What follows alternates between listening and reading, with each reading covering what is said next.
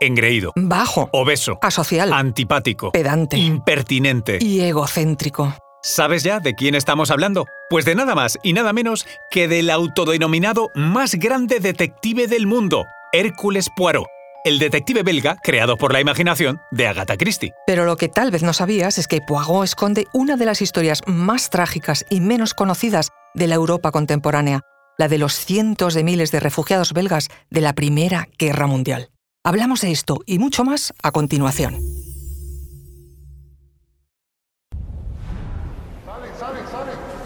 Conoce mejor al equipo que protege nuestras costas.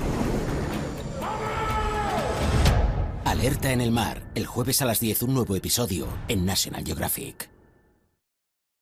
Soy María José Rubio, historiadora y escritora. Y yo soy Luis Quevedo, divulgador científico. Y esto es Despierta tu curiosidad, un podcast sobre historias insólitas de National Geographic. Y recuerda, no te pierdas la película Misterio en Venecia, desde el 15 de septiembre en cines. Agatha Christie es la maestra de la intriga y Hércules Poirot el rey de los detectives, solo en competencia con el Sherlock Holmes de Arthur Conan Doyle. Pero, ¿qué hacía un detective belga, a pesar de que para su irritación muchos lo creyeran francés, en el Londres de entreguerras?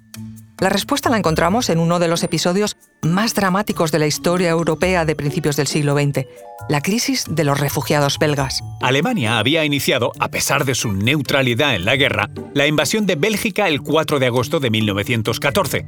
En los planes alemanes, ocupar Bélgica era necesario para llegar rápido a París. Con la incursión de los alemanes, alrededor de 1,5 millones de belgas se vieron desplazados. Más de medio millón huyó a Holanda, Francia y, sobre todo, se calcula que unos 250.000 hasta las Islas Británicas. Todo esto ocurrió en muy poco tiempo, cruzando el Canal de la Mancha sin pausa, alcanzando un pico de hasta 26.000 personas en un solo día en el puerto de Folkestone, el 15 de octubre. Al principio fueron recibidos con los brazos abiertos. Una crónica publicada el 21 de octubre de 1914 en el diario La Vanguardia decía así. El gobierno y el pueblo de Inglaterra saben perfectamente que se encuentran bajo la obligación moral de mantener a los refugiados belgas con relativo confort hasta que termine la guerra. Saben que hay que atender a sus necesidades y procurar hacerles agradable la vida entre nosotros, hasta donde sea posible, procurando dar ocupación a los hombres y mujeres aptos para el trabajo. Y así fue, según relata el mismo detective de ficción en la obra de Christie. En el segundo capítulo del misterioso caso de Styles, Poirot dice, Si estoy aquí es gracias a la bondadosa señora Inglethorpe. Sí, amigo mío, ha ofrecido hospitalidad a siete refugiados de mi país. Nosotros, los belgas, le estamos eternamente agradecidos. Pero al mismo tiempo, personajes de la talla de Winston Churchill inflamaban el discurso contra los refugiados, diciendo que los ciudadanos belgas deberían haberse quedado en su país, alimentarse con la comida continental y ocupar la atención de la política alemana. El político hábilmente leía el sentir de muchos de sus compatriotas quienes, pensando que la guerra no podía durar más allá de la Navidad de 1914, vieron sus expectativas frustradas al alargarse el conflicto. Ahora, los refugiados podían quedarse de forma indefinida.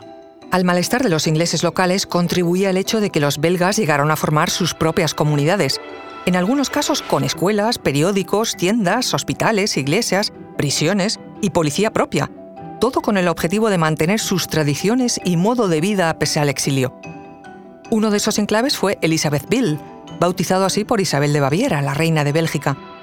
Disponía de agua corriente y electricidad, un lujo del que carecían los habitantes de Bursley, la localidad donde se encontraba ese enclave belga. Además, muchos refugiados belgas suplieron a los británicos movilizados en el frente. Se calcula que ocuparon 60.000 vacantes, la mitad de estas en la industria de guerra, y de ellos 7.000 eran mujeres. Tras el armisticio de Compiègne, firmado el 11 de noviembre de 1918, llegó el final de la Primera Guerra Mundial y, con ella, la posibilidad del retorno para una mayoría de aquellos refugiados belgas. El gobierno del liberal David Lloyd George había creado en 1917, un año antes del fin de la guerra, un comité especial para la repatriación, que tuvo gran efectividad. Canceló contratos laborales, facilitó billetes de ferry gratuitos. Así que, en 1921, el 90% de los refugiados ya había abandonado el suelo británico. Muchos de los que volvieron, sin embargo, no fueron bien recibidos. Los calificaron de cobardes, traidores, desertores, recibiéndolos, en el mejor de los casos, con indiferencia. Más allá del drama de los refugiados, que pronto caería en el olvido, Agatha Christie encontró allí su inspiración. Entre las teorías sobre el origen del personaje de Poirot, el comandante retirado Michael Clapp apunta a otro gendarme belga retirado, Jacques Ornay. Ornay fue alojado en la casa de una señora británica en la localidad costera de Torquay, al sur de Inglaterra. El comandante Clapp conoció la historia de Ornay a través de unas anotaciones hechas en un diario por su propia abuela, que vivía en esa ciudad de Torquay. No es casualidad tampoco que Agatha Christie creciera precisamente en la localidad de Torquay. Así que tal vez pudo haber conocido al gendarme belga Ornay y haberse inspirado en él para su personaje. Pero habría seguro otras fuentes de inspiración.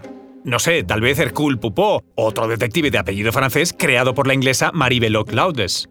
O las aventuras de Jules Poiret, detective precisamente belga, imaginado por Frank Howell Evans.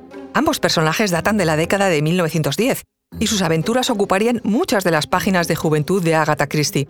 Sin olvidar, claro está, influencias tan singulares como los personajes de Sherlock Holmes, creado por Arthur Conan Doyle, o Auguste Dupin, creado por Edgar Allan Poe. Tal vez, de manera inevitable, el éxito provocó una relación difícil con su creadora. Agatha Christie escribió en su novela Telón.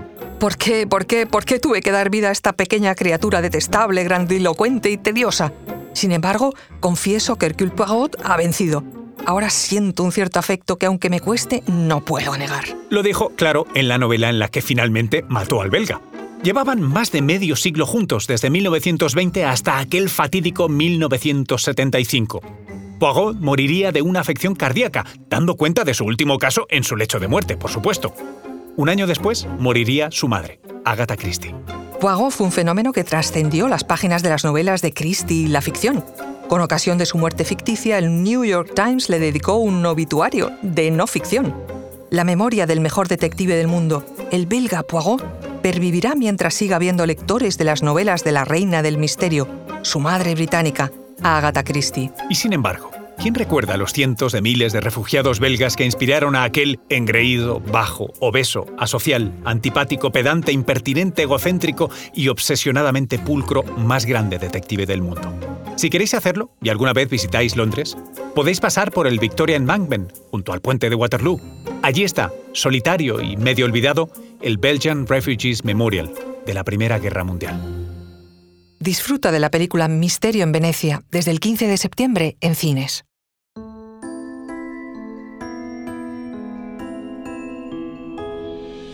Recuerda que Despierta tu Curiosidad es un podcast sobre historias insólitas de National Geographic. Disfruta de más curiosidades en el canal de National Geographic y en Disney Plus. Ah, y no olvides suscribirte al podcast si has disfrutado con nuestras historias.